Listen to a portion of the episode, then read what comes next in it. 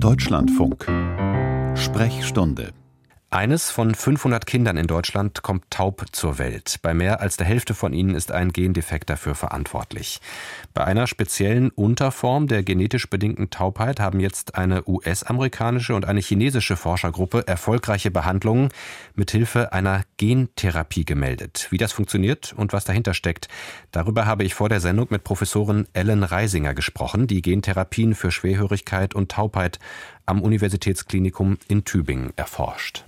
Frau Reisinger, was passiert eigentlich mit dem Hören bei dieser genetisch bedingten Taubheit mit dem Namen DFNB9, in deren Zusammenhang jetzt die Gentherapie eingesetzt wurde?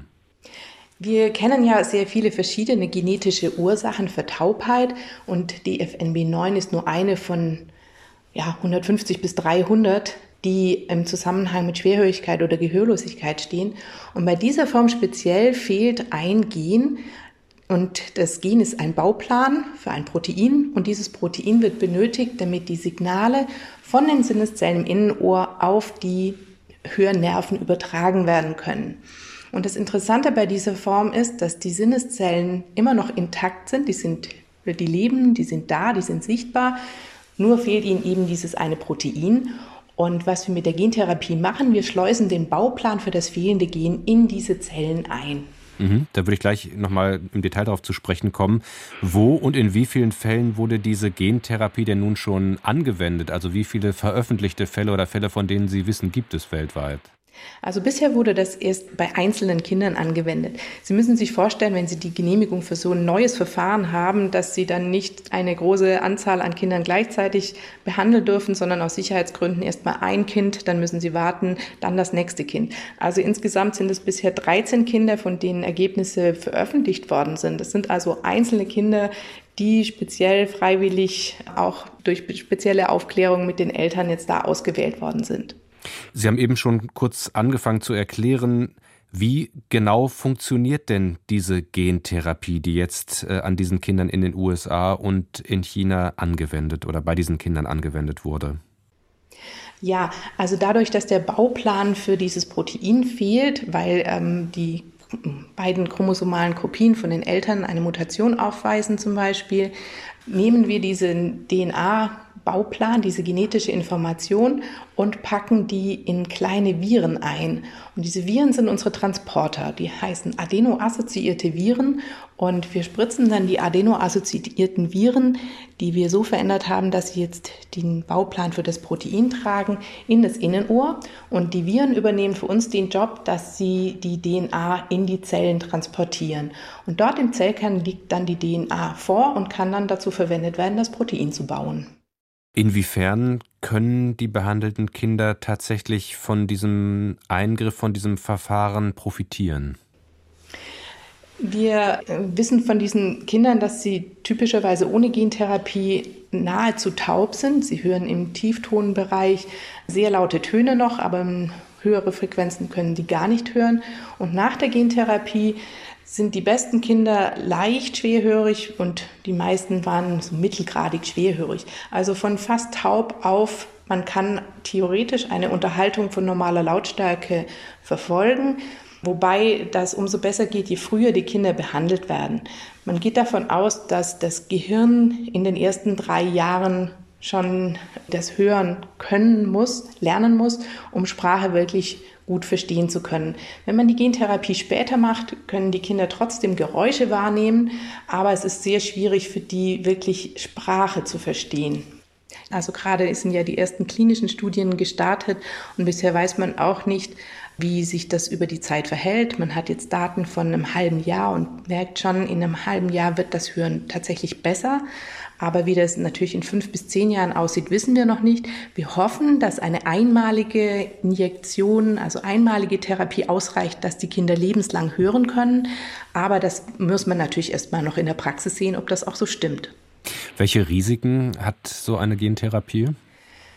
Das ist auch etwas, was gerade in den klinischen Studien erst noch erörtert werden muss. Wir gehen im Moment nicht davon aus, dass es große Risiken gibt, weil das Innenohr sehr abgeschlossen ist. Also wenn wir etwas ins Innenohr spritzen, dann landet das normalerweise nicht in der Leber oder in anderen Organen. Es löst auch keine sehr starke Immunreaktion oder Entzündungsreaktion aus. Also wir gehen im Moment davon aus, dass das Risiko relativ klein ist, aber wie groß es tatsächlich ist, zeigen jetzt die klinischen Studien. Wird diese Therapie irgendwann auch in Deutschland verfügbar sein? Was wäre da Ihre Einschätzung zum jetzigen Zeitpunkt beim jetzigen Wissensstand? Also bis die Therapie tatsächlich zugelassen ist und routinemäßig angewendet wird, wird es noch ein paar Jahre dauern. Es besteht aber schon die Möglichkeit, auch für Patienten aus Deutschland an klinischen Studien teilzunehmen. Der Junge, der in New York Times berichtet wurde, der stammte ja auch aus Spanien und wenn Sie dann für vier Monate in die USA reisen würden, könnten Sie dort an der klinischen Studie teilnehmen. Und in Tübingen wird auch eine Verlaufsstudie durchgeführt. Das heißt, Betroffene mit diesem DFNB9 oder OTOF-Gendefekt können sich hier regelmäßig das Hörvermögen untersuchen lassen. Und wenn sich dabei herausstellt, dass sie die Kriterien für die klinische Studie erfüllen würden, dann würden wir sie weitervermitteln. Welche alternativen Therapieverfahren werden denn in solchen Fällen bei genetisch bedingter Taubheit in Deutschland eingesetzt? Was steht da zur Verfügung? Stichwort zum Beispiel Cochlea-Implantate. Ja, also das ist im Moment das Standardverfahren für hochgradige Schwerhörigkeit und Taubheit. Äh, Cochlea-Implantate kommen für praktisch alle Kinder und auch Erwachsene in Frage, die ertaubt sind. Und das funktioniert auch in den allermeisten Fällen wirklich gut. Also man äh, kann gut Sprache damit verstehen. Viele hören auch Musik damit und die meisten Träger sind da ausgesprochen zufrieden damit.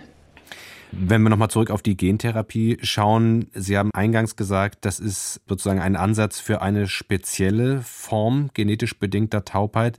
Inwieweit ist der übertragbar auf andere solcher Formen? Ja, da sind wir leider noch nicht so weit. Das Problem ist, dass viele von den Genen, die für das Innenohr notwendig sind, schon während der Entwicklung des Innenohrs benötigt werden.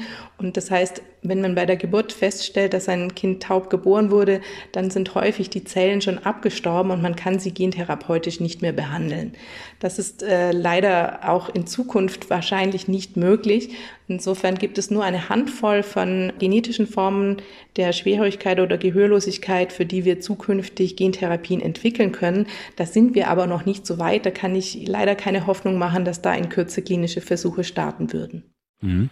Welche Erkenntnisse liefert jetzt so ein neues Therapieverfahren grundsätzlich vielleicht auch über die Behandlung solcher genetisch bedingter Taubheit hinausgehend? Also welche Lehren, welche Erfahrungen kann die Wissenschaft daraus mitnehmen? Ja, also wir haben da technisch tatsächlich einen, einen Fortschritt erzielt. Und zwar haben wir zum ersten Mal in klinischen Studien diese Dual-AAV-Methode verwendet. Das bedeutet, diese adeno-assoziierten Viren, die wir als Genfähren verwenden, die sind sehr klein und können nur eine begrenzte Menge an DNA transportieren.